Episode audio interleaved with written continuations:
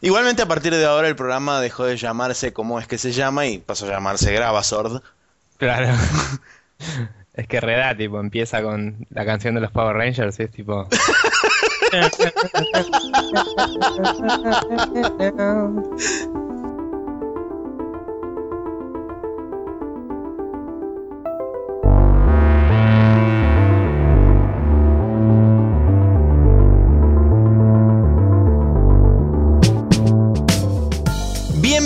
Bienvenidos una vez más al episodio número 17 de Spreadshot News Podcast del día 20 de diciembre. Un día más y se va al carajo todo, aunque teóricamente para nosotros podríamos decir que ya se fue al carajo todo, de lo Sí. cual vamos a hablar brevemente. Nicolás, ¿cómo estáis? ¿Cómo os sentáis en esta jornada pre-apocalíptica y o corrientemente apocalíptica?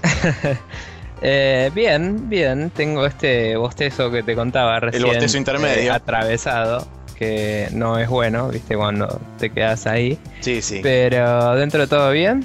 Em, así que nada, vamos a, vamos a hablar de los jueguitos. Vamos a hablar de los jueguitos. Pero Pero antes, primero- exactamente, pero antes, ¿viste como cuando uno caga pedos a la gente, la gente responde en consecuencia? Yo Sí. el programa pasado dije que Emi era un puto porque no había mandado feedback. ¿Qué pasó? Mandó feedback. Bien. Entonces, vamos a proceder a leer el mail de Emiliano que dice: Hola chicos, Emiliano nuevamente por acá con un pedido. Número 1. ¿Para cuándo el programa en vivo? Número 2. Real time feedback. Consiste que los oyentes, sin tener la posibilidad de escuchar el podcast en el momento, puedan comentar sobre un tópico que ustedes armen en las redes sociales que conozcan, eh, que estén discutiendo ustedes en el momento de grabar el programa. Lo importante de esto es la interacción de la gente con el programa. Y 3 hagan flyers virtuales, físicos y vendan el podcast en distintos grupos de Bloom, que asumo que se referirá a Facebook. Este, y después por último dice nada más y les mando un abrazo grande, sigan así. Así que gracias Emi. Y en lo personal, creo que en cuanto a- al capítulo en vivo, tiene que ser algo especial. O sea, por ejemplo, no sé qué te parecerá a vos, episodio número 50. Puede ser. Em, sí, digamos, eh, o el 48 o lo que sea que es el año, no sé, bla. Pero mm, También. Lo que yo, yo creo que eventualmente se podría analizar eso, hay que ver, eh, hay que eh, implica un gasto de plata eh, mínimo de contratar un servicio para eso y un por ahí un gasto más grande de tener alguna consola o algo para poder pasar sonido y música También. mientras hablamos. Así que es algo a contemplar. eh, se podría hacer algún especial cada tanto, se podría hacer una versión, eh, no sé, un capítulo aislado por ahí en el que se hable algo en particular. No sé si, si pinta hablar de la E3 y queremos hacerlo tipo live streaming, podemos hacer un hangout de Google, lo que sea, no importa. Se puede hacer algo, sí, eh, en vivo, aunque no sea un capítulo oficial. Pero el feedback en vivo sí no me parece tan copado porque es un tema medio como eh, muy... Sí, es, es muy asincrónico. Depende mucho de que la gente esté conectada de momento y todo así. Así que me parece que lo mejor que podemos hacer, que eh, de hecho se me había ocurrido una vez que podíamos hacerlo y no lo hice y no te dije y colgamos y nada, es eh, por ahí si ya tenemos planeado de antes, que a veces pasa, a veces no, el capítulo siguiente podemos eh, tirar algún post preguntando opinión de la gente y después comentar sobre sobre las gente. opiniones que generó ese post. Sí, puede ser. Claramente. Así que nada, o, o por ahí hacer algún tipo de poll o algo así en las páginas de Facebook o algo así. Vamos También. a tener que analizar cómo incluir un poco más a la comunidad, digamos. Pero eso sí es cierto. Pero eh, nada, tampoco sabíamos que tanto querían eso porque no, la verdad es que no tenemos tanto feedback, entonces Sí, no sabemos bien es cierto, cuánto tampoco- puede participar o no la gente. más Hay vale. que balancearlo. Seguro, seguro. Y por último, eh, tiene toda la razón del mundo con respecto a los flyers virtuales y demás. Yo lamento decir que soy eh, absolutamente de plástico para trabajar con el Photoshop y hacer cosas así, diseños locos, así que el único acá que puede hacer algo al respecto es Nicolás. Y me tocará hacerlo, sí, ¿por qué no? Puede ser. Em, hay que ver cómo hacerlo y hacerlo, básicamente. Y that's about it.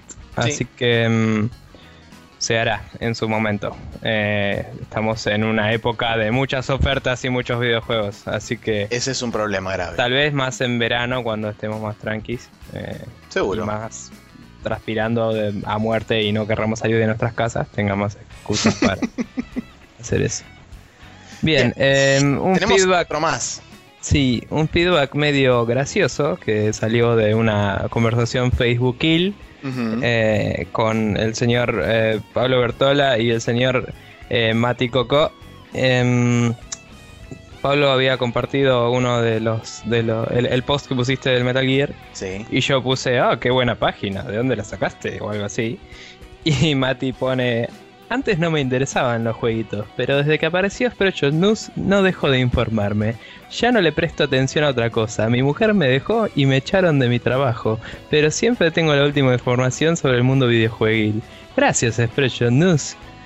Y bueno, nada, me hizo mucha gracia y quería mencionarlo. Eh, Mati, sos muy gracioso. Gracias. Igualmente, yo coincido plenamente con ese muchacho. De que te deja tu esposa y... te- No, no, no, digo que antes no le interesaban los jueguitos, pero de, de repente apareció Spreadshot News y no deja de informarse. Lo cual quiere decir que está muy bien. Ah, sí, sí, por ahí antes no le importaba tanto y ahora te pregunta siempre, Maxi, ¿cuándo sale tal juego? Soy testigo de que lo hace, así que Es verdad. genial. Bien. Eh, nada más. No, por ahora nada más. Así que vamos a pasar al now loading del día de la fecha.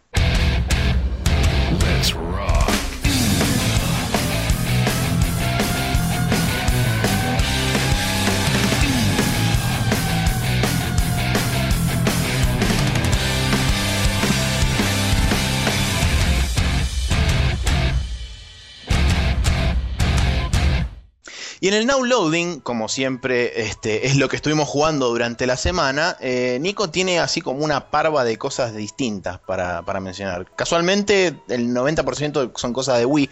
Porque te compraste una Wii. Sí. Em, sí, fui y me compré una Wii. Eh, para quien le interese de cualquier forma, una Wii hoy en día es relativamente accesible. Si la compras con tarjeta en un lugar tipo Garbarino o algo así, hay, no sé, porcentajes de ahorro y esas Saludos cosas a Garbarino. devuelven plata. Sí, y. mm, sí, también está en otros lados, ¿no? Pero digo, Garbarino, Musimundo y todos esos que son de la misma rama tienen con, con Río y City y otros bancos, tienen 10% de reintegro y cuotas y boludeces. Entonces les digo, si a alguien le interesa, que tipo jugar los Mario y todo eso, es relativamente más accesible que antes. Auspicia este bloque Banco Río. Claro. Eh, dicho todo eso, em, me compré una Wii y me compré. eh, yo quiero hace rato jugar los Zelda, los Metroid y los y los Marios. Y la Wii me vino con un Mario, me compré otro Mario y un Zelda y me pedí de- y, y me compré un Metroid que todavía no lo jugué y me pedí de afuera otro Mario y otro Zelda. Así que voy a tener todos los juegos que quiero, básicamente. Está muy bien. Así que nada, em, estuve jugando el Super Mario Bros. Wii, que es el que me vino con la Wii.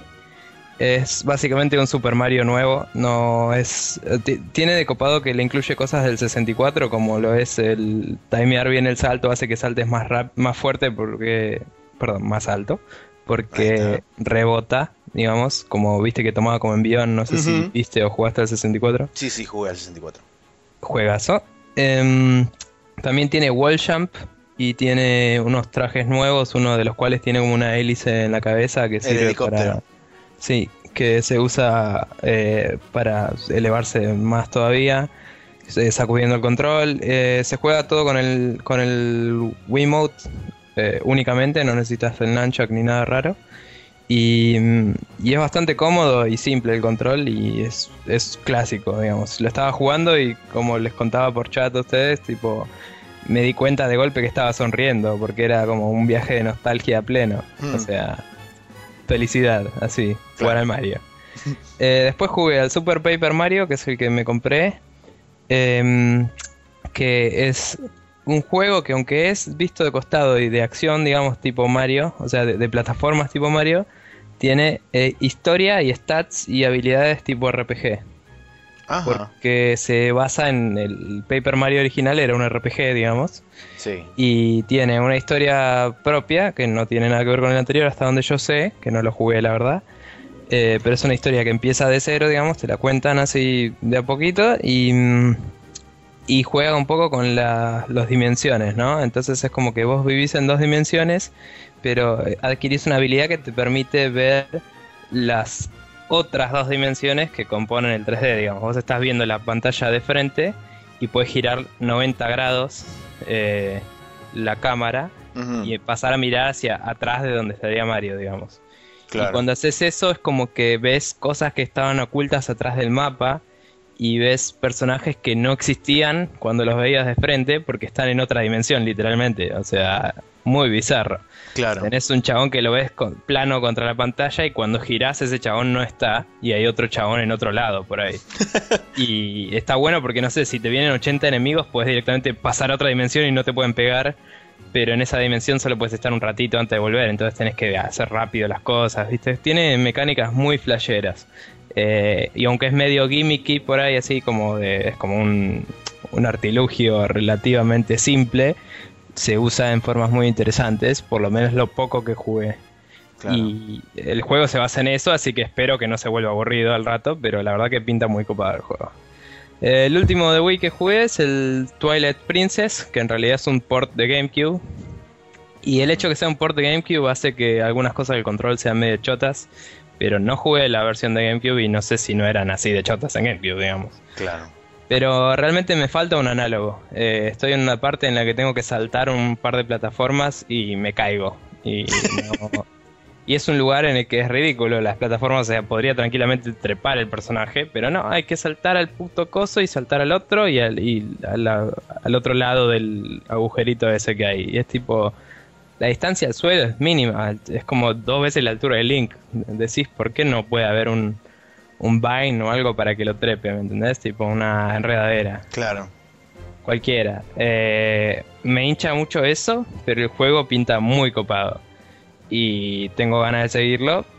Cuando pueda lo haré. Eh, tuve una semana medio eh, de jugar todo esto a la vez y comprar esto y otras cosas y no, no puedo jugarlo más. Em, y bueno, y por último, y creo que diría más importante para lo que veníamos hablando de antes, eh, estuve jugando dos de los prototipos de la Amnesia Fortnite de, de Double Fine, que son el White Birch y el Black, eh, Black Lake. Es, había anotado mal acá Black Forest. Em, que básicamente son uno tipo el Ico o Shadow de Colossus, digamos, en la estética y en el ambiente, que es una, una nenita que entra en una torre y tiene que trepar hasta la punta. No se explica mucho por qué, porque son prototipos y es como, miren qué lindo el ambiente y así se juega el juego y eso es todo. Claro. Mecánicas básicas y un poco del arte y nada más. Sí, la verdad que está... O sea, eh, tiene muchos bugs porque es un plataformero 3D hecho en dos semanas, que no es, no es, no es poca cosa, digamos. Sí, obvio. pero se gastaron en hacer una torre de un tamaño eh, relativamente creíble como torre, pero accesible para jugar en 30, 40 minutos, ¿viste? Y, y nada, y vos puedes ganar el juego, entre comillas, llegar hasta arriba de todo. Sí. Y es como una demostración de que ese podría ser un juego más largo, ¿no? Eh, no es que tiene una historia y todo. En cambio, el Black Lake tiene una historia básica y te narra un poco. Y tiene como una ambientación que estás en un bosque con un personaje que es una nenita rusa. Que tiene una tipa rusa en Double Fine que hace una voz así de introducción.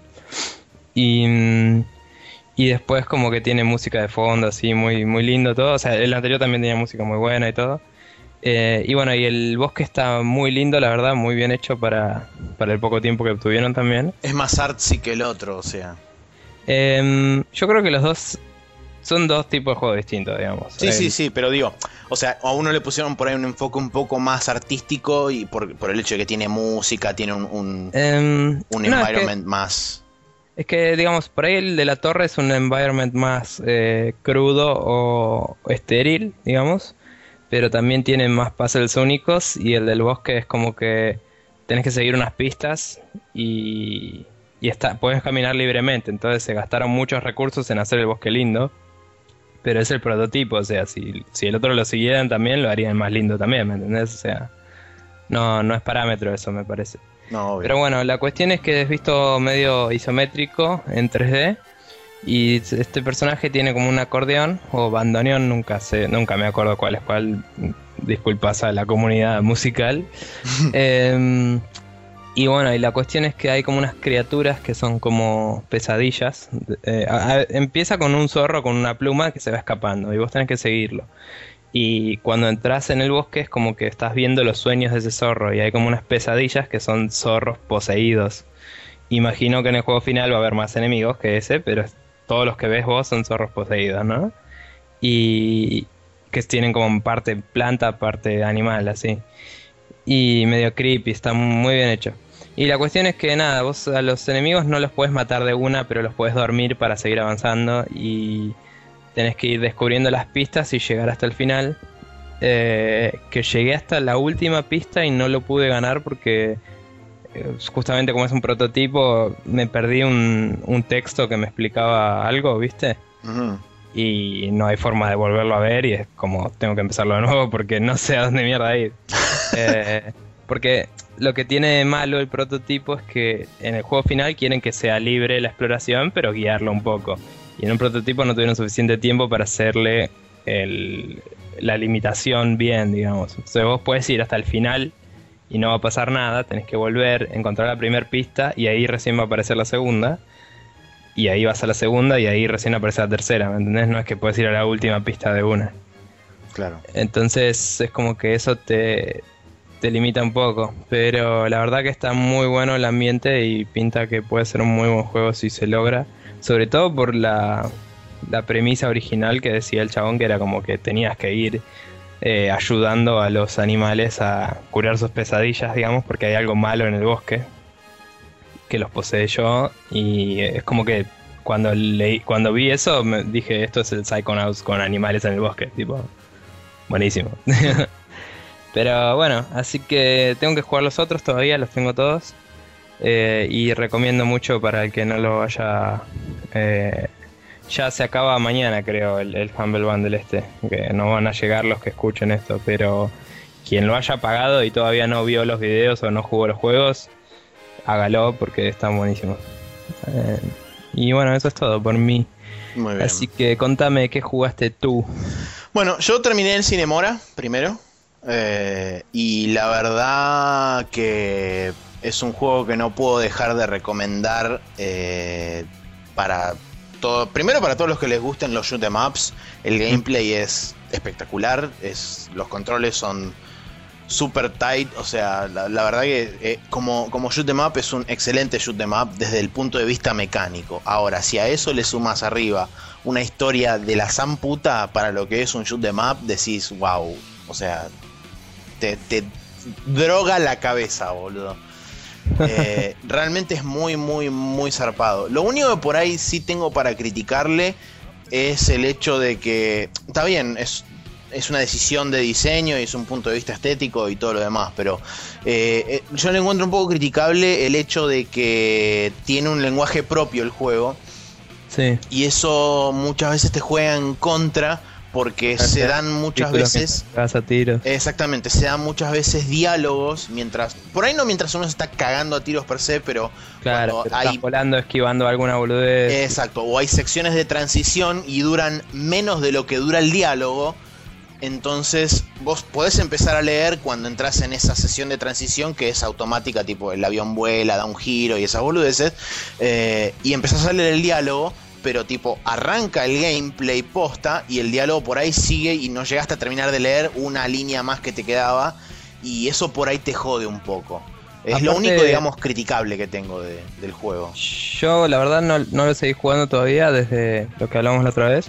Pero aparte me pasó a mí que el juego también tiene unos gráficos muy lindos y una estética muy linda. Y es como que querés aprovechar y en esas cinemáticas ver el fondo y ver todo lo que pasa. Y por ahí tenés que leer el subtítulo y es medio. Sí, eso también. complicado.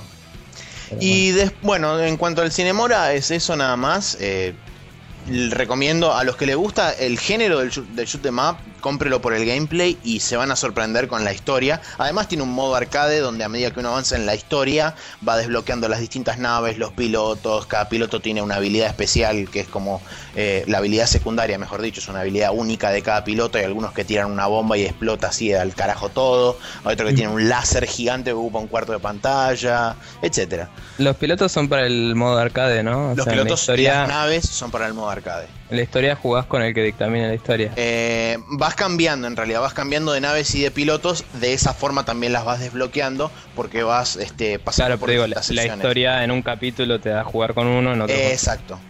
Sí, bien. Y después, eh, lo otro que estuve jugando fue eh, gracias a un ataque de, nostalgia, porque justamente Emi se compró hace un, hace un tiempo el Sonic Generations en PC. Y un día después de, del programa de televisión me fui para la casa de él porque el cumpleaños de Guido y demás, el hermano. Y me mostró cómo se veía en PC, que la verdad que se ve increíble en PC. Y me, puse a jugar y demás y dije, puta, tengo que volver a jugar al Sonic Generations porque está tan bueno y agarré y cuando llegué a casa lo puse y me puse a jugar. Eh, es realmente, para los que son fanáticos de Sonic, es realmente una experiencia que vale cada centavo de lo que sea que paguen ese juego, ya sea en PC, en Play 3 o en Xbox. Eh, Está disponible en las tres consolas. seguramente ahora con las super ofertas de Steam, el Sonic Generations va a estar, no sé, 5, 6, 7 dólares. Cómprenlo a lo que esté de oferta porque realmente para los que son fanáticos del Sonic es 100% eh, garantizada la diversión. Y mención especial y aparte para el soundtrack porque es demencial. No, no, encuentro palabras para poder describir eh, el, juego en sí y el, soundtrack en particular es, es algo que siempre tuvieron, digamos, de destacable los Sonics históricamente, que el, cada una de las, de las canciones de las distintas áreas del juego son impecables. Así que, bueno, eso. Eh, Sonic Generations, viva eh, y nada. Bien, eh, dos preguntas. sí. Eh, ¿Ese juego para quien no es fanático de Sonic te parece que igual es disfrutable o es algo que se basa en la eh, nostalgia y en el... Tiene, tiene un, gran factor de nostalgia, pero para la gente digamos que disfruta de lo que son más que nada las secciones clásicas de Sonic, o sea los platformers 2D, a pesar de que está hecho en 2D y media, son muy buenos. Eh, realmente respetaron, primero respetaron mucho los diseños originales de cada uno de los, de los stage, digamos de los stage clásicos. Eh, y además eh, les dieron una vuelta de rosca en algunos casos que está bien, o sea, está dada, la vuelta de rosca está dada para el lado correcto, no es que se fueron a la mierda y lo hicieron de cualquier forma totalmente distinto, no. tiene, mucho, tiene mucho de lo que son los juegos y los, y los diseños originales, pero por supuesto ayornados y demás. Y la verdad que está muy, muy bien implementado, sobre todo lo que es la parte 2D. La parte 3D es un poco. no es tan frenética como era en los últimos dos o tres Sonics que salieron antes de este. Es como que le bajaron un poco la velocidad, sigue siendo bastante rápido y sigue dependiendo bastante por ahí de reacciones un tanto ridículas hasta que uno entiende el timing eh, pero en, líneas generales yo lo encontré muy disfrutable. Está bien, bueno, yo no, puedo dar una opinión objetiva, entre comillas, si se quiere. Pero, o sea, en cuanto a lo que es el Sonic clásico, me encantó. Me enamoré de absolutamente todos los stages. Y el Sonic moderno lo aprendí a disfrutar. Copa. Así que, por ese lado, creo que se salvaguarda bastante el juego. Bien, y la otra pregunta que te iba a hacer no tiene nada que ver, de hecho es que esta semana salió el juego este de Mega Man vs Street Fighter. Sí. ¿Lo llegaste a probar o no? Eh, lo probé un toque. Eh, llegué hasta la final del primer stage que elegí, que fue el stage de Ryu. Y me cago a palos, porque tiene el Hadoken y el Hadoken en, es OP. Este, Pero la verdad que es. ¿Cómo? No tenés mucha experiencia en lo que es Mega Man, pero no, bueno, soy virgen de Mega Man. Sí, son Pero no importa. Eh, sí, no, no, soy muy ducho con los Mega Mans. Eh, porque nunca tuve Nintendo, entonces jamás lo jugué, no jugué ninguno. Hay una banda en Play 1, pero no importa. Eh, tampoco tuve Play 1, tuve Sega Saturn. tuviste Play 2 y tenés Play 3. Puedes seguir con lo que estabas contando otra vez. bueno, eh, llegué hasta. Lo que tiene muy bueno es que está muy bien hecha la ambientación de cada uno de los niveles. Por ejemplo, el nivel de Ryu, que fue el único que jugué, tiene la ambientación de un palacio japonés del siglo XVI y es tipo todo así re loco. Y la música es excelente. La música está mezclada, por ejemplo, en ese stage está mezclada la música de, de Lekman, del Mega Man 2, con la música de Ryu. Copada. Y está muy bien masheada. Así que, bueno, eso. Bájenselo. Está totalmente gratis desde el sitio de Capcom. Así sí, y el soundtrack se lo pueden escuchar en Bandcamp y por la plata que quieran se lo pueden bajar también. Exactamente.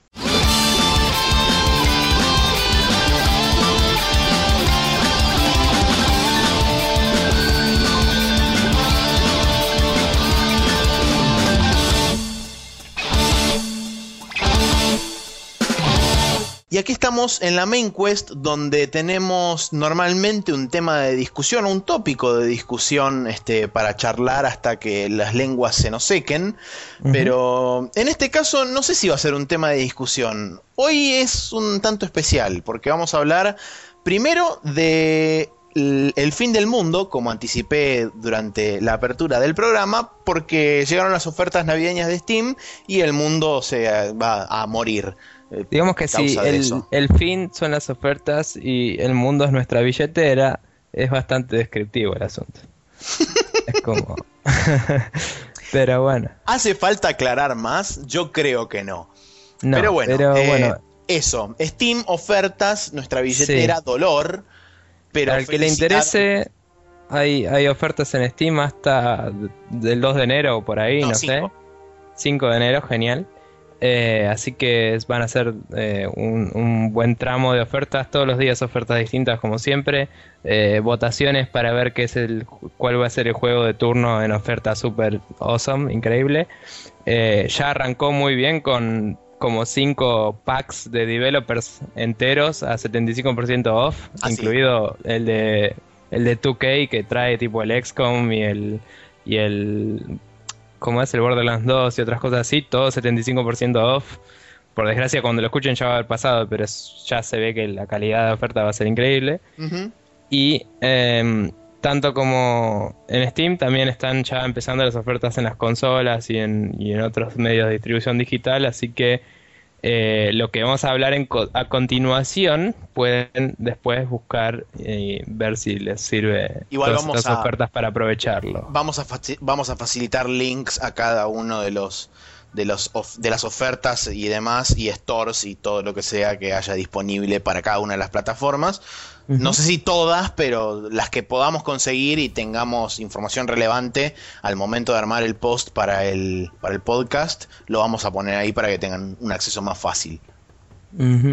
Eh, no sé si querés mencionar eh, algo más sobre esto o ya directamente pasamos a nuestros recomendados de este año, de qué es lo que nosotros decidimos por una decisión totalmente unipersonal de cada uno de nosotros, qué es lo que tiene que jugar la gente.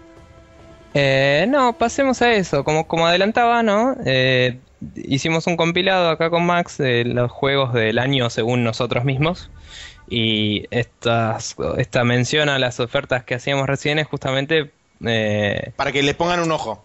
Para que, claro, para que se fijen si les interesa alguno de los juegos que vamos a hablar, que los tengan ahí en mente. Eh, nosotros íbamos a hacer el último capítulo del año hablando de, los juegos y eso, que, nos parecían más copados, pero dijimos, la verdad, podríamos hacerlo ahora y que la gente tenga tiempo para comprárselos si les interesa. Vieron, pensamos en ustedes. Sí, posta. Eh, y bueno, nada, igualmente haremos un poco de review del año y preview del año que viene en el capítulo siguiente, así que no hay drama con eso. Así que bueno, em, si querés arrancar vos con la lista.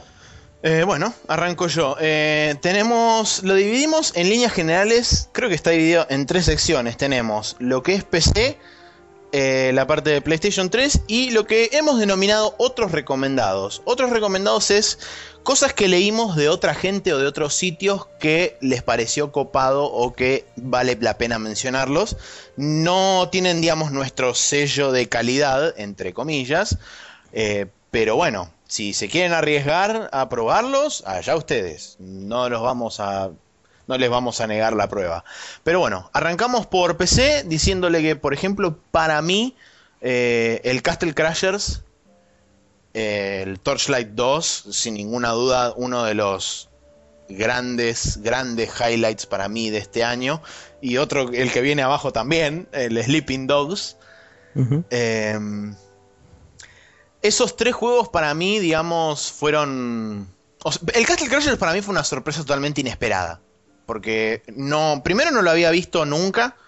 No sabías nada, ¿no? De hecho, no, no lo conocía. Apareció un día así de la nada en Steam y dije, ¿qué onda esto? Vi un tráiler y fue tipo, wow. I must have this. Sí, y fue, wow, dame, bye, listo. Y de repente un día se lo compraron el resto de mis amigos y fue tipo, ¿jugamos de a cuatro? Ah, bueno, está bien, sí, jugamos y fue absolutamente increíble. Lo que me cagué de risa jugando ese juego no tiene nombre, así que... Yo lo jugué de a dos un buen rato y la verdad que es muy, muy entretenido. Si tienen la y es bastante complicado, la verdad. Sí, va sí, sí, bastante quilombo. Eh, si tienen la posibilidad de jugarlo, ya sea local, con dos o más personas, o a través de internet, de a 4, de a 3 o de a 2, eh, cómprenselo y jueguenlo porque les puedo garantizar que es un cago de risa casi constante. En cuanto al Torchlight 2, bueno, ya lo hablamos con nuestro debriefing que no me acuerdo del capítulo, pero no, recuerdo mal, no sé si era el 6 o el 7. Alguno de esos dos capítulos era donde hablamos bastante igual. Sí, hablamos bastante del Torchlight 2. Hicimos un análisis del Torchlight 2, así que eh, para mí es uno de los, de los mejores juegos de este año. Y bueno, el Sleeping Dogs es así como una cosa que no te puedo explicar lo que es. Que dicho sea de paso, en el Special Move voy a recomendar una cosa que tiene que ver con el Sleeping Dogs, que es tipo, para mí es el tráiler del año. Bien, Um, sí, el Sleeping Dogs también hicimos una review en su momento, en otro de los capítulos. Es un open world muy lindo y mm, nada, la verdad que a cualquiera que le gusten los juegos tipo open world y los juegos con buenas historias, eh, no, no es una historia por ahí súper increíble, pero digamos, si te gusta el Mafia, por así decirlo, el juego Mafia, y los juegos más de acción por ahí, algo con más rápido que el Mafia, puede ser un juego que les interese. Es como una historia policial en un mundo abierto donde puedes ir y hacer lo que quieras dentro de todo. Así que está muy interesante. Eh, y para el que nunca lo tuvo en el radar y alguna vez escuchó, jugó de alguno de los True Crime, es eh, empezó siendo su propio juego, de golpe casi lo hacen un True Crime y después terminó siendo su propio juego igual, pero es esa movida, digamos. Así que les puede interesar. Seguro. Bien. Em, otro juego que está en la lista medio porque, bueno, vos lo jugaste este año y salió la expansión también. Exacto. Eh, pero en realidad es del año anterior. Es el Train 2, que es un juego hermoso. Sí lo ves y es hermoso y creo que sigue siendo el juego más hermoso que jugué en la PC hasta el día de la fecha. Eh, la expansión no es la excepción, es más linda todavía.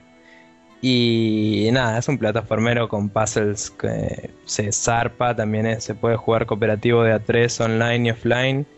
Y realmente eh, no, no tiene desperdicio. Eh, y no, aclaro para el que no sepa, no es de acción, es más bien de puzzles y de aventura. Sí, es más plataforma, plataformero y puzzles que este, de combate.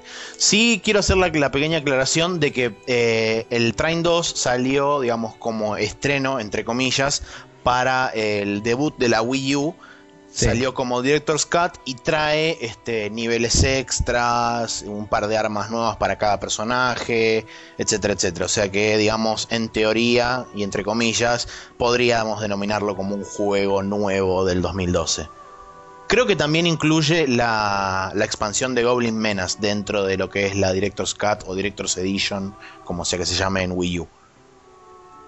Eh, sí, trae la expansión y la verdad no creo que tenga contenido exclusivo. Me parece que trae básicamente lo de la expansión.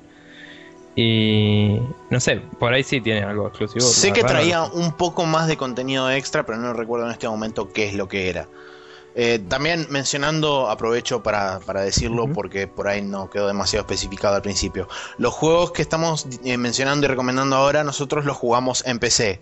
Eh, la aclaración es porque el Castle Crasher se puede conseguir tanto en Play como en Xbox, como también en PC. El Sleeping Dogs pasa lo mismo y el Train 2 pasa lo mismo. El único que es exclusivo de PC hasta ahora de los que mencionamos es el Torchlight 2.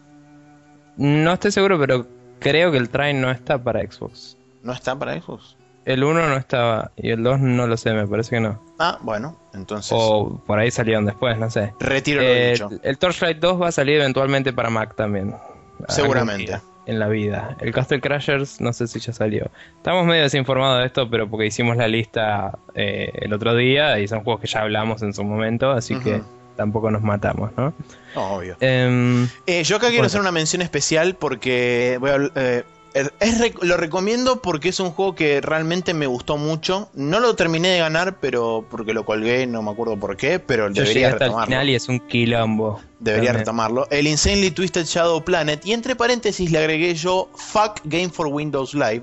Porque es por esa mierda se me borró el save y lo tuve que empezar de vuelta una vez más. O sea, lo, arranqué, llegué hasta la mitad del juego, porque bla y porque Game for Windows Live se me borró el save y lo tuve que empezar de vuelta. Y por eso lo abandonaste seguramente. Eh, no, pero esa playthrough llegué hasta casi el final, pero lo colgué porque no me acuerdo. Creo que porque justo después de eso salió el Torchlight 2 o algo así. O sea, fue, Creo que sí. fue una situación de ese estilo. Pero, pero bueno. igualmente... Eh, también por el puto Windows Live fue que lo dejaron de dejar comprar en Steam. Eh, Microsoft tomó una, una posición bastante garca y dijo en los países donde no está disponible este servicio no se puede publicar ningún juego que lo use. Y varios juegos están sufriendo eso, digamos. Sí. Em, y bueno, igualmente se puede conseguir este juego sí en Xbox. Y, no, en Xbox no. Sí, en Xbox sí. ¿Sí? Bien, este en Xbox y en, PlayStation 3. No, en PlayStation 3 no. Eso era, en Play no. Bien, no dije nada.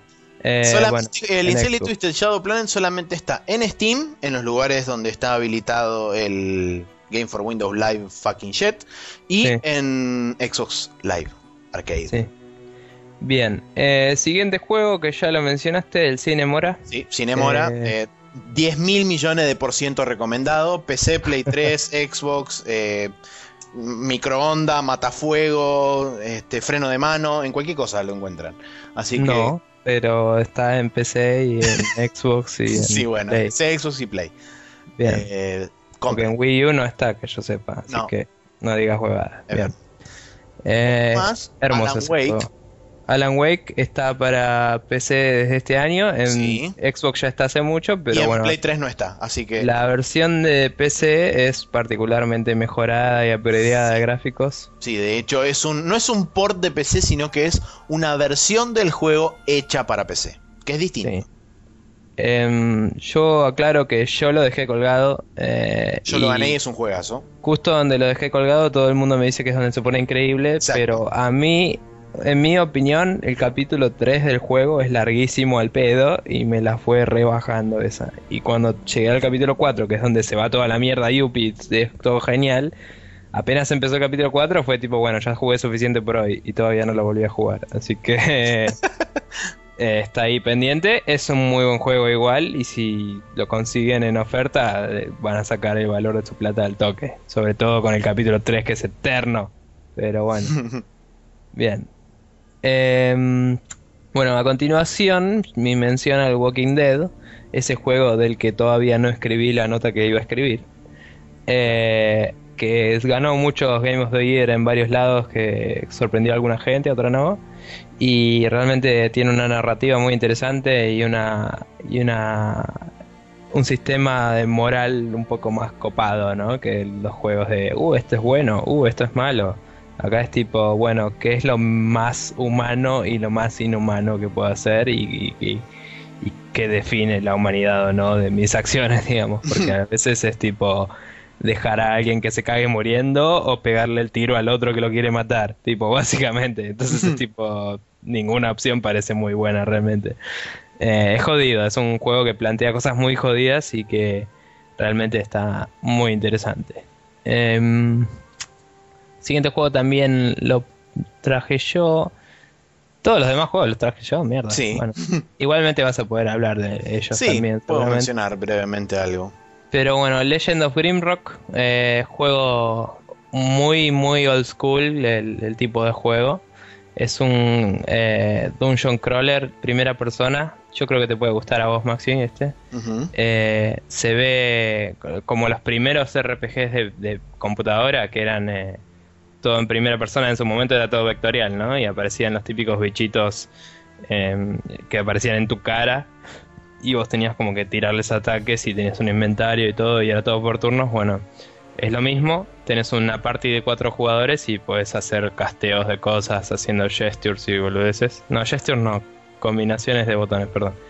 Es como tenés runas y tenés que, en el medio de la pelea, así, mientras te están cagando a, a palos, acordarte cómo era el hechizo, es un quilombo. Sí. Y es re hardcore y es como es muy copado. Y la cuestión es que tenés que pasar muchísimos pisos, que no sé cuántos son, pero son como cientos. Y se va complicando zarpado. Pasadizos, boludeces, cosas secretas y hasta hay un editor de mapas que lo hace que puedas jugar todo lo que quieras, así que genial. Este. Después el Blacklight Retribution también tengo acá, que es el, el free to play que mencioné un par de veces, que es un shooter que todo el juego gira alrededor de la customización de, de armas y del personaje. Muy bueno, eh, sobre todo porque no necesitas pagar para, para ganar si sos relativamente competente como, como jugador de shooter. El Tribes Ascend, otro shooter también free to play, que es eh, más clásico, más tipo Unreal, el, el pacing del juego, así más, Más frenético, frenético, claro. más eh, explotar toda la mierda, vamos arriba, así tipo. tiene, tiene jetpacks y tiene como eh, algo que le dicen esquíes, entre comillas. Y tienes que ir combinándolos ahí como lomadas. Y cuando estás subiendo tenés que usar el jetpack. Y cuando estás bajando tenés que usar los esquíes, entre comillas. Para tomar la máxima velocidad posible. Y terminás volando por el mapa a toda velocidad. Es increíble. Este. Bueno, eh, después de eso, Max Payne 3, ese juego que no jugaste todavía, ese sí lo tenés que comprar. Sí, sí, Tenés que sí. comprar y lo dijiste. Sí, ¿eh? va a ser comprado. Bien. Y ese juego vale mucho la pena para el fanático. Eh, no está tan, tan arraigada la historia a lo que fueron el 1 y el 2. Que, o sea, no es una secuela tan directa.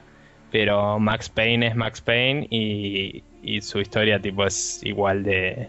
Épica. de, eh, eh, no sé si igual de épica, pero es igual de... De Max eh, Paynosa.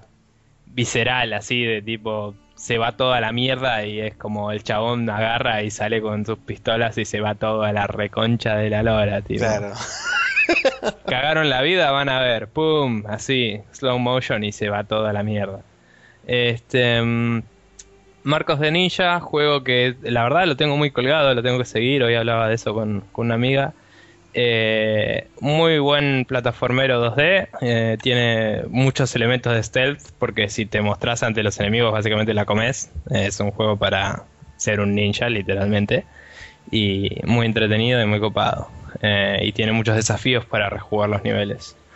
Después el Faster Than Light, también te puede gustar, me parece, Maxi. Eh, es, es un roguelike en el espacio. Eh, cosas random, eventos random. donde nada, tenés que ir manejando una nave espacial con teletransportadores y, y con ingeniería y armas y todo lo típico onda Star Trek. Sí. Muy bueno. El Dishonored eh, es un juego que no me voló la peluca como esperaba, pero es muy bueno y entretenido. Y no vale lo que vale full price, pero si lo consiguen en oferta puede ser interesante para quien le interesen los, los FPS así con, con giros interesantes tipo el Bioshock y esas cosas. Eh, ah, estoy hablando mucho seguido así, pero bueno. Pero bueno, estos son todos tus recomendados. Sí, loco. Eh, la próxima mezclamos un poco el Sí. año que viene. Bien. Eh, el, el Dishonored lo dije recién, el Hotline Miami, eh, que hablé poquito también, el indie de súper frenético y sangre y drogas y awesome, así. Eh, lo jugaron unos amigos más y la verdad que están todos muy, muy Viciados. Sí, muy como fascinados ante lo adictivo que es el juego. O sea, es como que una vez que empezaste a jugarlo, ¿viste? Mm. Es como el Super Meat Boy. Cuando te morís, seguís. seguís todo el tiempo. Así es como. Y después por ahí decís, tipo, uy, ahora no tengo ganas. Pero en el momento en que lo agarrás, es tipo, ¡ay! No te saca nadie. Es Claro, increíble. frenesí. Sí, es genial. Después el XCOM. Que Sí, está- me lo voy a comprar. Basta, Dios, para un poco. comprar. Y nada, el XCOM juegazo. No lo terminé nunca, pero es un juego de esos que son tipo simulación. O sea, aunque tenga una historia y todo, es para que lo juegues de a ratos cuando querés, para que empieces muchas veces el juego y aprendas de a poco. Eh, y el multiplayer no lo pude probar bien realmente por varias cuestiones, pero es un juegazo. Y lo vale mucho, me parece. El Assassin's Creed 3, eh, como dije, es eh, una de las entradas más sólidas de toda la, la saga y tiene muchísimas cosas para hacer si te gustan ese tipo de juegos o los Assassin's Creed en sí. Pero por ahí la historia no es tan, aunque está buena y es interesante, no, por ahí no es tan copada como la de Ezio por un tema de identificación con el personaje, ¿no? Claro. Eh, me parece que por lo menos acá en Argentina tenemos más en común con los europeos que con los yankees a nivel cultural, aunque hoy en día ya estamos acostumbrados a las cosas yankees, digamos. Mm. Y, mm, y por último puse el Borderlands 2, que también lo tengo colgado y tengo muchísimos amigos que lo tienen, así que voy a encargarme de solucionar eso y jugar y ganar. Pero es un shooter muy, muy divertido, con un humor muy copado y una acción muy eh, acelerada y frenética. Así que quien le haya gustado el 1 es muchísimo, muchísimo mejor. Quien le gusten los shooters en general, eh, que sean así super over the top y explosiones y awesome, eh, es el juego que tienen que jugar. Así que Muy bien. Bien. Y ahora te toca a vos. Sí, ahora me toca casi todo a mí. Eh, pasamos a la parte de Play 3, porque por supuesto ninguno de los dos tiene Xbox, así que no podemos recomendar nada de la consola que no tenemos, a pesar de que hay muchos de los que mencionamos recién que son multiplataforma, eh, Sí. pero nosotros los jugamos en PC. Bueno, hablando puntualmente de PlayStation 3, yo les voy a decir que como embajador del hack and slash de este programa, no puedo no mencionar el Lollipop Chainsaw, porque es el, uno de los highlights de este año en cuanto al género de hack and slash, si bien no es una de las cosas más sólidas que salió, el juego primero que es súper divertido, segundo que es un delirio constante y absoluto porque es de Suda y Suda es así, pero tiene un mensaje bastante heavy metal cuando uno empieza a pasar las capas de delirios hacia abajo y realmente se encuentra con algo que decís, puta, el chabón tiene un toque de razón. Después, por Eh, otro que lado, Los upskirts son re locos. eh, Así. puede ser. Eh, después, por otro lado, tenemos el Journey, que para mí es este es un, un meltdown cerebral. Concuerdo. eh, concuerdo eh, ávidamente, aunque no opine como dicen muchos en la vida de que sea el Game of the Year, opino que es un juego que no puedes dejar pasar si tienes una Play. Eh, eh, realmente es, es muy difícil explicar eh, por qué o cuál es la razón detrás del, del- de la elección de recomendar el Journey. Para mí es, eh, para mí literalmente es un juego que me dio vuelta la cabeza. O sea, en el momento en que las dos o tres veces que lo jugué y lo pasé completo, me dio vuelta la cabeza cada una de esas veces. Así que... Yo creo que es como... A ver, yo no, no leí el Principito, ¿ok? Pero es como todo el mundo leyó el Principito y dice que no puedes no leer el Principito. Y es como... En los juegos, diría que el Journey es uno de esos juegos que no, puedes no haber jugado. Exactamente. Y no lo digo en el sentido tipo el Monkey Island, que es un juego increíble y que vos tenés que jugar, Pero- sino que lo digo en un sentido de que es una experiencia, ¿no? Es como... Sí.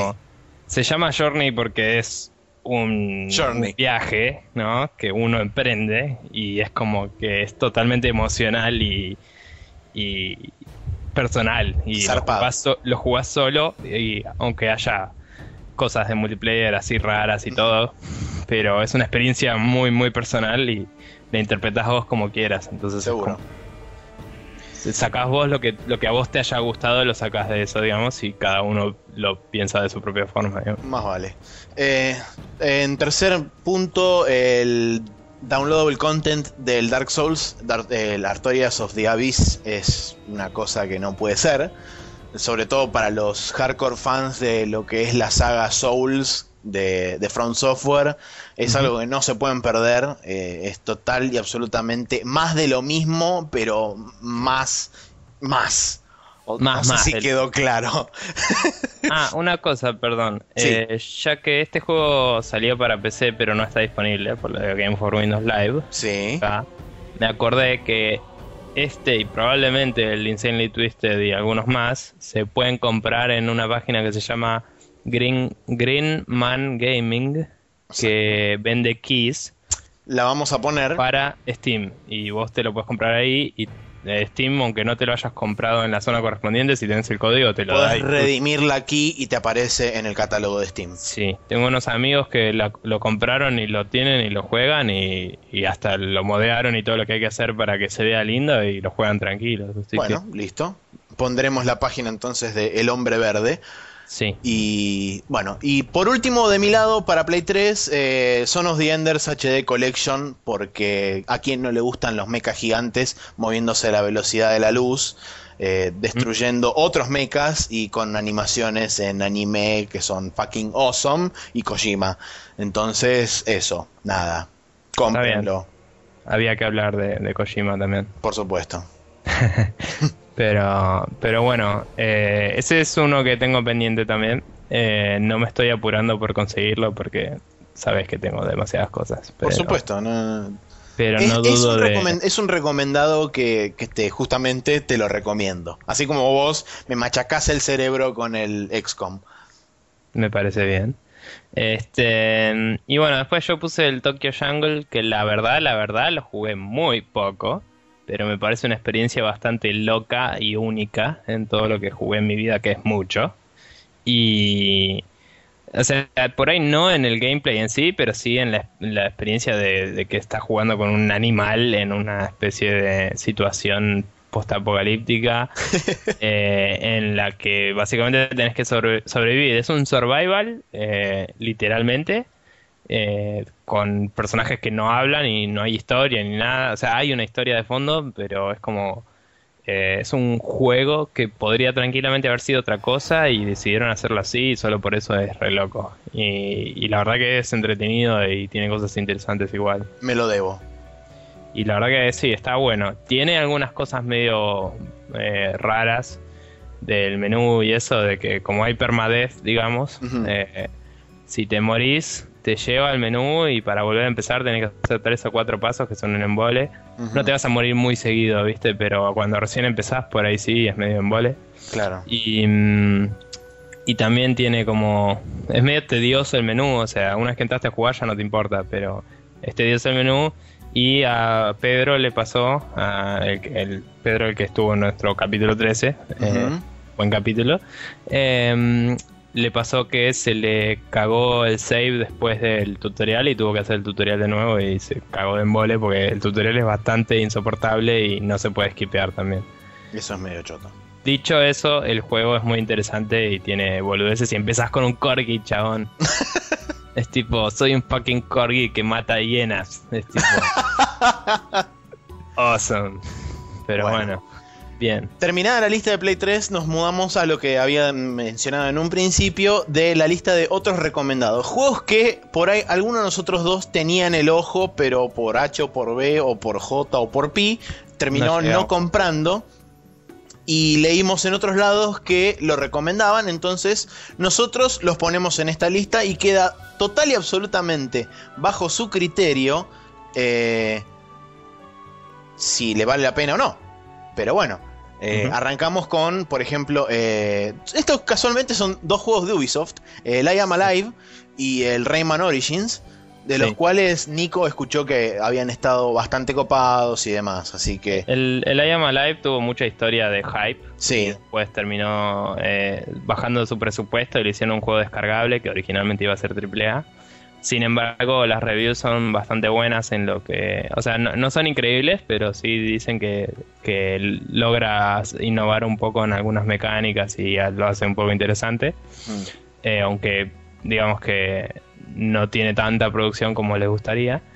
Y el Rayman Origins dicen básicamente que es un plataformero hermoso, que es eh, muy lindo como se ve y que se juega muy bien. Y, a quien le guste el Rayman, eh, que yo no, no, jugué la verdad juegos de la saga, pero a quien le guste dice que le va a encantar.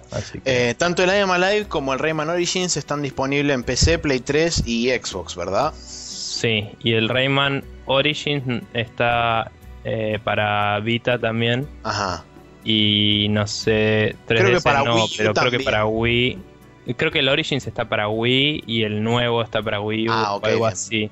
Así que averigüen, pero está el Rayman está para todo porque es de Ubisoft y tiende a portear todo. La Yama Live, como fue un juego producido por otros y distribuido por Ubisoft, solo está para un par de consolas. Bueno, y siguiendo con la lista esta de recomendados tenemos el Dragon's Dogma, que porque es un juego de Capcom en lo personal dije, no me lo voy a comprar porque dentro de seis meses va a salir la Super Ultra HD Remix Mega Collection of Doom and Magic and Magical Wonders Behold Edition. Entonces dije, voy a esperar y me lo voy a comprar cuando salga el pack completo. Y la misma. ese pack completo seguramente salga en algún momento del año que viene y ahí sí me lo voy a comprar. Así que es así de simple.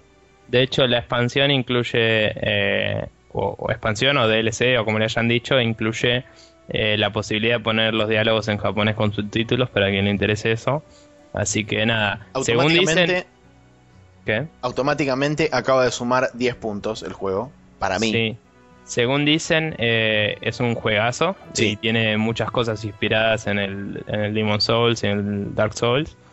Eh, Así que yo ya lo tenía en vista desde antes y vos también y varios amigos nuestros. Pero yo sugeriría esperar a que salga la versión que tenga todo, así no sé, comer un garrón típico de Crapcom. Totalmente. Siguiendo con la este. lista tenemos el Quantum Conundrum que es de los creadores del Portal 1, ¿verdad? Si sí, los creadores siendo las personas que empezaron el proyecto de Portal y no la gente de Valve. Eh, y yo jugué la demo en lo de una amiga eh, que se lo había bajado y dije a ver qué onda ya que estoy. Y la verdad es interesante. Eh, la demo tenía todas las cosas que ves en todos los trailers, así que no, tuve nada así muy sorprendente, pero, pero está muy sólidas las mecánicas y, parece que puede dar lugar a puzzles muy copados. Y tengo entendido que después de que salió un rato, eh, un rato después salieron DLCs que agregaban niveles y todo, así que nada, copado. Bien. Siguiendo con la lista tenemos el Spec Ops The Line, que es curioso que a mí me haya llamado la atención un shooter militar, pero la cosa es así porque aparentemente lo que tiene muy copado y, está muy bien hecho es todo el tema de las decisiones morales que se toman y cómo tratan la historia del escuadrón este de chabones que se tiene que ir a Dubai y demás. Originalmente lo habían vendido como un juego donde tenía así mecánicas de arena así recontra locas, pero nadie destacó eso y todo el mundo destacó lo que era la parte de la historia y cómo estaba enfocada la historia del juego, así que por ese lado a mí me interesó un montón.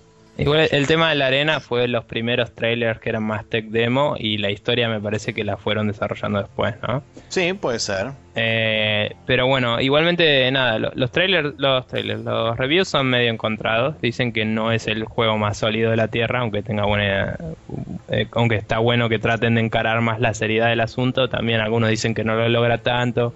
No sé, la cuestión es que está basado en el libro Heart of Darkness, que es del que salió la peli Heart of, ah, Heart of Darkness y la peli de Apocalipsis Now.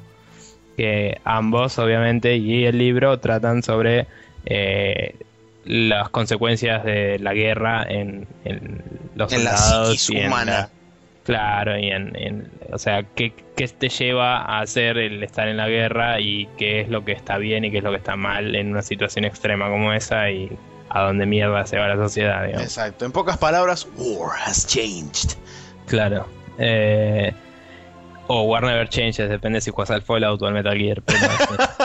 Em, en este momento ese, por ejemplo, está en Steam a 15, eh, que normalmente está a 30 dólares. Eh, está 50% off y seguramente algún día lo pongan a 75, así que ese probablemente lo compre como dijimos en un capítulo. Si está en oferta lo voy a comprar y Por probablemente lo haga. Siguiendo con la lista tenemos eh, Transformers Fall of Cybertron, secuela del War of Cybertron.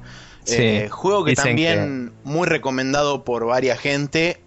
Eh, a pesar de que dicen que es bastante corto y que no se explayan demasiado en, en ciertas áreas que por ahí podrían haber este, involucrado un poco más o inspeccionado un poco más, en este juego parece que hay cosas que modificaron, hicieron bien, así que... Dicen ah. que es un nostalgia trip copado y que tiene mecánicas de shooter muy sólidas. Eh, no dicen que no ven nada, pero, o sea, si te gusta Transformers y te gustan los shooters, dale para adelante. Eh, sobre todo creo que es cover based, así onda sí. Gears of War. Sí, sí, sí. Eh, sí, dale con toda porque parece que está muy bueno. Bueno, esto, esto sí, eh, no lo podía no poner porque esto es pura exclusivamente mío. Okami HD, eh, nada, es el Okami en 720 barra 1080, no me acuerdo en este momento. Creo que es 1080, sí. sí fucking awesome, o sea, lo único que tienen que hacer es y se los digo para que se lo pongan en la cabeza, tienen que sufrir la primera media hora de juego, nada más. Una vez que sufren la primera media hora de juego, el juego te explota la cabeza. De todas formas ¿Qué se sufre? Eh, Porque mucho tutorial, mucha mierda. Te cuenta, te cuenta toda la historia de la leyenda de Amaterasu y la relación con los distintos dioses de la mitología Zen. Y es. No se puede esquipear eso. Salvo que lo hayan cambiado salvo que lo hayan cambiado para la versión en HD, eso no se puede esquipear y son tipo diálogos de tres líneas que aparecen al pie de la pantalla y arriba en lo que es la parte central de la pantalla es te muestran imágenes de qué sé yo y bla bla bla. Y Probablemente le pusieron un achievement cuando termina de escuchar. es muy probable. Tipo, you are patient, así. Claro.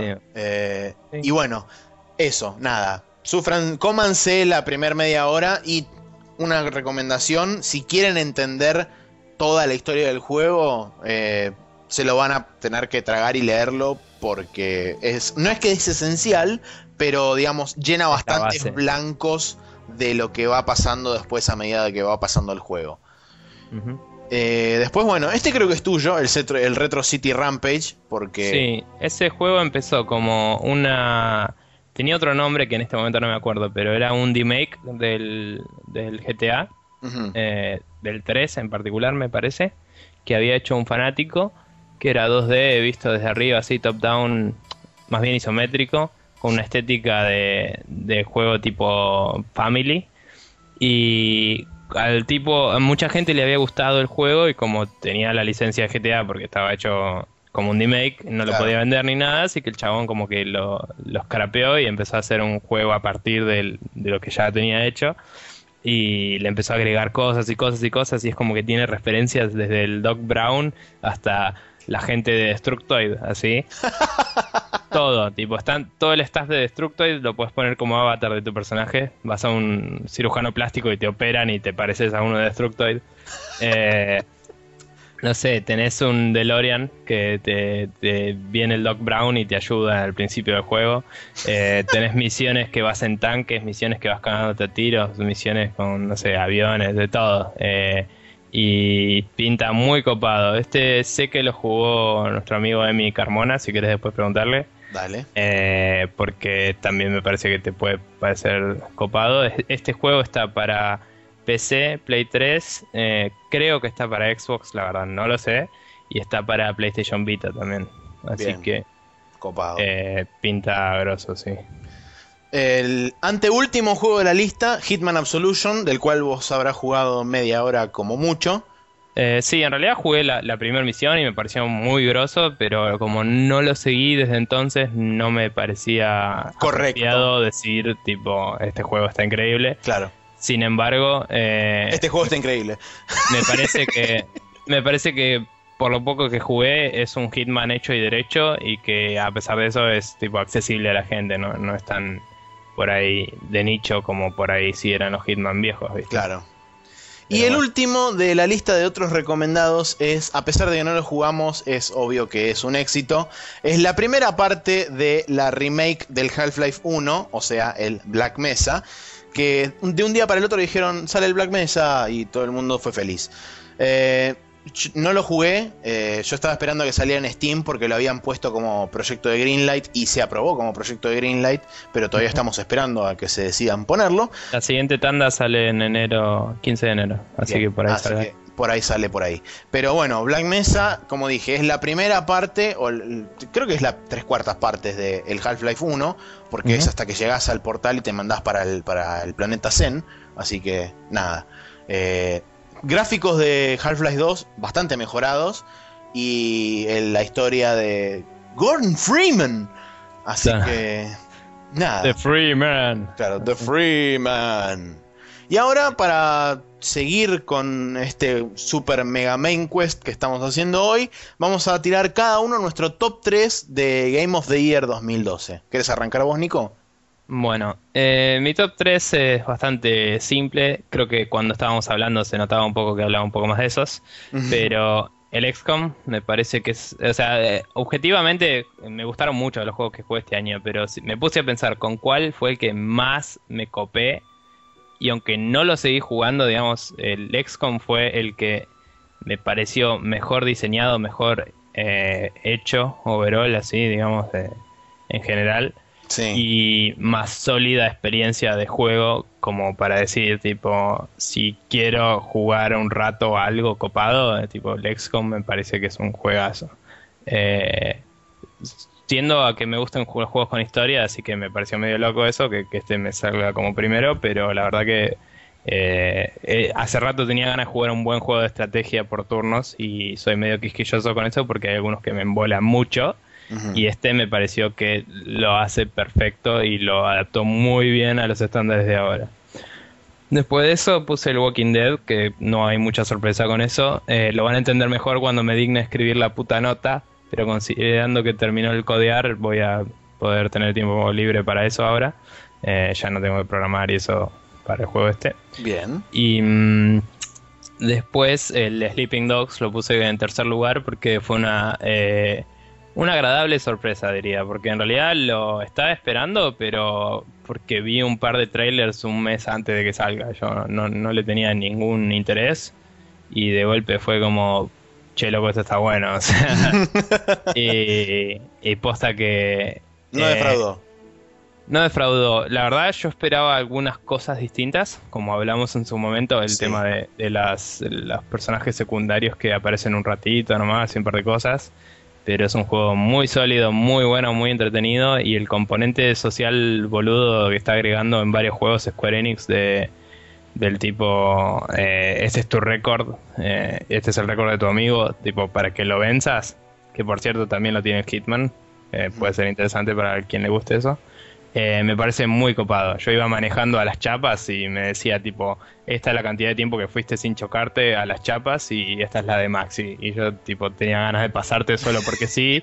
y la misión estaba tipo a 100 metros y yo seguía 7 kilómetros ahí andando en auto para que no, para cagarte el récord a vos nomás. Así que muy bueno. Y esos son mis top 3. Muy bien. Yo, eh, por lo pronto, bueno, seguramente también se va a ver venir. Eh, mi primero es el Journey, porque sí, o sea, no le voy a explicar a nadie nada, es el Journey. Eh, después, el segundo es el DLC del Dark Souls, el cual yo, o sea, siempre fui con una confianza ciega porque tenía plena confianza de que iba a ser tan... iba a romper el orto. Sí, iba a romper el orto, básicamente. Y la verdad que no decepcionó. me encantó. No decepcionó ni un poquito. Eh, es realmente... Es realmente un hueso duro de roer, por más que no sea la experiencia completa de un juego 100% eh, completo. O sea, es nada más un segmento que, dicho sea de paso, es bastante grande dependiendo de su nivel de habilidad en el mundo de Dark Souls. puede durarles desde una hora hasta cinco o más. Y sí, si te mueres cada cinco segundos podría durar. Exactamente. Y el número 3 es un juego este, del el género al, cual yo no me, no me relacionaba demasiado, pero me terminó llamando y atrapando mucho, que es el Torchlight 2. Sí. Eh, considerando que jugué el primero y que me atrapó bastante, pero digamos, una vez que lo ganás es como que no tenés demasiadas cosas para hacer. En el Torchlight 2 le metieron un montón de cosas a lo que es el Endgame, después el New Game Plus, etcétera, etcétera. Y realmente se vuelve un, título muy, muy copado y muy, o sea, muy fácil de rejugar con, con todo el agregado del New Game Plus, etcétera, etcétera. Para quien no lo haya jugado, es todo lo que la gente esperaba del Diablo 3 y más. Exactamente. A diferencia del Diablo 3, que es como mucho menos de lo que la gente esperaba del Diablo 3.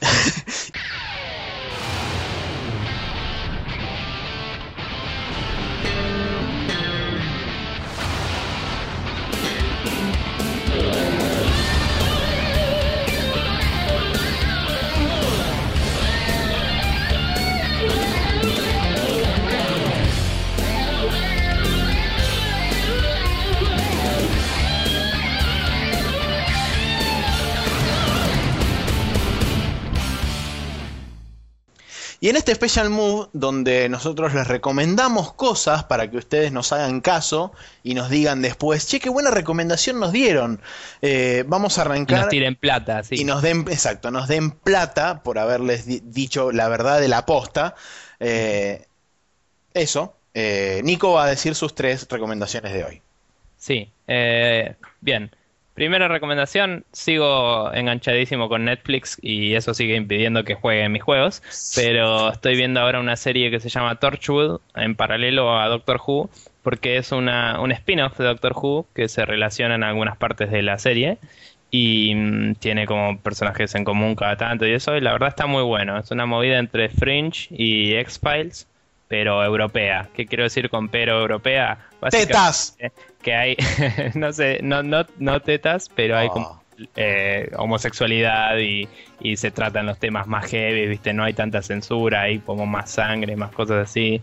Eh, para hacer una serie, digo, de, de- que no se marca como de contenido adulto, digamos, es como mucho más madura, si querés, o, o trata temas más eh, sensibles, entre comillas, para el público yankee, ¿no? Claro. como si fueran eh, nada, que es lo que hacen los europeos, que son otro tipo de cultura, ¿no? Por supuesto. La verdad está muy buena, me, me gusta mucho. Em, después eh, quería recomendar una página que encontré escuchando X Factor, eh, el podcast que solemos escuchar también. ¡Y X Factor!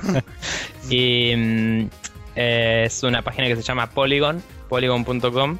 Y es una de la que en la que fueron varios reporteros de otros. Eh, es una página de juegos, de noticias, en la que fueron varios reporteros de otras páginas que en medio se fueron hinchando las bolas de todas las pelotudeces de la, de la industria de, Corporativismo. Sí, del corporativismo y toda esa movida. Y según parece, yo no leí muchísimas notas, pero las notas que leí tienen bastante. eh, es como. son bastante únicas, ¿no? O sea, tienen investigación atrás y no tratan de no reportar tanto lo que reportó el otro. Que, aclaro, nosotros ponemos tipo. pasa tal cosa y ponemos el link directo a nuestra fuente. Eh, hay gente que directamente reporta sobre un reporte sobre otro reporte y eso empieza a deformar la información, ¿no? Sí, por supuesto. Entonces esta gente está tratando un poco de evitar eso y, Y de darle un poco de originalidad también a las Sí. noticias. y la verdad que tengo archivado una nota que por ahí nos da para charlar alguna vez que es sobre juegos eh, sobre juegos cristianos, así eh, que básicamente juegos que toquen el tema de la religión, ¿no? No juegos particularmente cristianos. Sí, sí, sí. Habla de los de Edmund Macmillan, ¿es? Y el de el del Super Meat Boy y eso. Sí, Eh, que bueno, el, el Binding of Isaac tiene mucha temática, ¿no? sí, obvio. Así que nada, y ese, ese artículo, por ejemplo, para darte una idea, tiene como, no sé, 6, 7 páginas, así como si fuera de Gama Sutra, ponele. Eh, Wow. Así que interesante la página por lo que estuve viendo, y también tiene un podcast todo, así que si les interesa, chosmen. Y por último, una página que estuve viendo en el laburo, que tuve unos tiempos libres últimamente, que se llama codeacademy.com. Eh, me la había pasado Celestina, una piba de Twitter. Em, que es básicamente para aprender algunas cosas de codear cosas web. Y estuve chosmeando sobre JavaScript y, y esas boludeces, a ver si eventualmente hacemos algo con el. Con, Con el sitio. que ande mejor, sí, para que esté más lindo y, y customizable. Está Así muy bien. que de a poquito nos ponemos las pilas. Muy bien. Y yo, mis recomendaciones son: eh, primero, un- una animación en 3D hecha por un chabón finlandés que ahora está trabajando en Bioware. eh, que es una animación de la Doomsday Zone, que es el final, la última zona del Sonic 3. Sí. Y la música que tiene es la música de OC Remix de la Doomsday Zone, justamente. Y la verdad que pega de forma fucking awesome. Eh, lástima que el video iba a ser en dos partes. Y el chabón, esta es la primera parte. La segunda parte, por supuesto, nunca la pudo hacer porque cuando BioWare vio eso dijo, vos nene, vení para acá. Y- BioWare. Sí, BioWare. Ok. Eh, y lo llamaron y lo contrataron de BioWare y ahora está trabajando en BioWare y por supuesto no tiene tiempo para hacer la segunda parte de la animación. Ah, yo pensé que ibas a decir que le mandaron cease and desist. y Digo, ¿por qué BioWare? No, lo contrataron de BioWare. Bien. Después, segunda recomendación, la Level Up Band, que es una banda argentina que hace, eh, como Video Games Live, eh, hace covers de, o arreglos mejor dicho, de música de videojuegos. Yo la conocí a través del post de Checkpoint que salió el lunes de esta semana, si no me equivoco, eh, que había habido, eh, o sea, ellos debutaron con el primer show el sábado de la semana pasada. Sí. Y nunca me enteré porque no. O sea, Porque recién. no nos dijo antes Checkpoint. Exactamente. Si no, lo hubiéramos conocido y capaz que hubiera ido. No sé. Capaz que no, pero capaz que sí. Eh, y la verdad que me llamó mucho la atención y me parece bastante copada la idea, sobre todo por el hecho de que por ahí se pueden llegar a expandir eh, tomando más instrumentos, porque por ahora son instrumentos eh, de viento más guitarra, bajo y batería. Sí, como decía Dieguito, que es el, el de sonido de Checkpoint, es una big band. Son Exacto. como unos 10, como 15 chabones. Seatbelts, como los fabulosos Cadillacs y Sí. ese tipo. Eh, pero realmente estaría bueno que pudieran empezar a incluir eh, instrumentos de cuerdas y demás, y por ahí eso se convierta en una orquesta a la Video Games Live y puedan hacer este conciertos eh, con arreglos y demás. Y Vos sería. querés que venga increíble. de Video Games Live. Además, quiero que vengan los de Video Games Live, Sí. pero estaría bueno tener algo nacional de ese estilo. Sí, no, la movida está muy buena y eh, fuera de que se expanda más o no, estaría bueno que tipo las otras bandas más under por ahí se empiecen a copar y se hagan festivales, ¿no? De- También, por supuesto. Pero bueno. Y después, Sí. por última recomendación, el este. es increíble. El tráiler de el Zodiac Tournament DLC, que es el último eh, DLC que salió para el Sleeping Dogs. Que básicamente es como agarrar y poner Enter the Dragon, o para los que no saben, es el, ese es el título de. Entrar al dragón. Claro, no, en realidad el título es eh, Operación Dragón en castellano, la película de Bruce Lee, eh, y meterla dentro del Sleeping Dogs. Y es fucking awesome, porque fuck you, it's Bruce, it's Bruce Lee. O sea, Sí, ¿entendés? sí, sí. Eso, nada. Miren el tráiler y les puedo garantizar que van a decir, este tráiler es lo mejor que me pasó en la vida. Por eso para mí es el tráiler del año lejos. Bien. Y con esto cerramos este, las recomendaciones de hoy y vamos a lo que son la parte de los chivos, eh, así sin ningún tipo de miramiento, eh, para que nosotros, ustedes se contacten con nosotros y viceversa. Ajá. Eh, bueno, les cuento, si quieren contactarse con nosotros se pueden contactar por nuestro mail, que es contact.spreadshotnews.com. Eh, pueden buscarnos en Google en Facebook y en Twitter somos Spreadshot News. Eh, siempre lo decimos las tres veces, pero me parece que podemos resumirlo un poquito. Sí. Eh, y bueno, nuestra página oficial también es spreadshotnews.com o .com.ar. Así que ahí tienen todos los medios para, para contactarnos directamente. Si quieren y no están suscritos ya, se pueden suscribir en iTunes o en el feed de nuestra página para que se les actualice cada vez que sube un capítulo. Y los invitamos a que lo hagan. Y los invitamos a que nos manden por ahí cuáles son los juegos que a ustedes les gustaron en el 2012 o qué les gustaría, cuáles esperan del 2013, que vamos a hablar un poco de eso la semana que La viene. semana que viene, exacto. Así que si quieren ir mandándonos para que los comentemos en el capítulo que viene, ya como sugirió Emi, podría estar bueno. Em, y nada, eh, yo ya me retiro, les digo feliz Navidad atrasada para los que escuchen el lunes esto y eh, ojalá no se haya terminado el mundo. Sí, Ah, si no, no va a salir el podcast, es muy simple. Sí, eh, así que nada, eso. Eh, me retiro. Bien, y esto fue una vez más un mare magnum atómico de información conglomerada en una hora y un cachito más de tiempo, el cual fue vomitado por las dos voces extralimitadas de pasión que emanan de nuestros pulmones respectivamente. y se filtra a través de los medios internéticos para llegar a sus oídos y ser degustado por sus ondas cerebrales. Eso es en esencia Spreadshot News Podcast. Nos vemos la semana que viene, muchachos.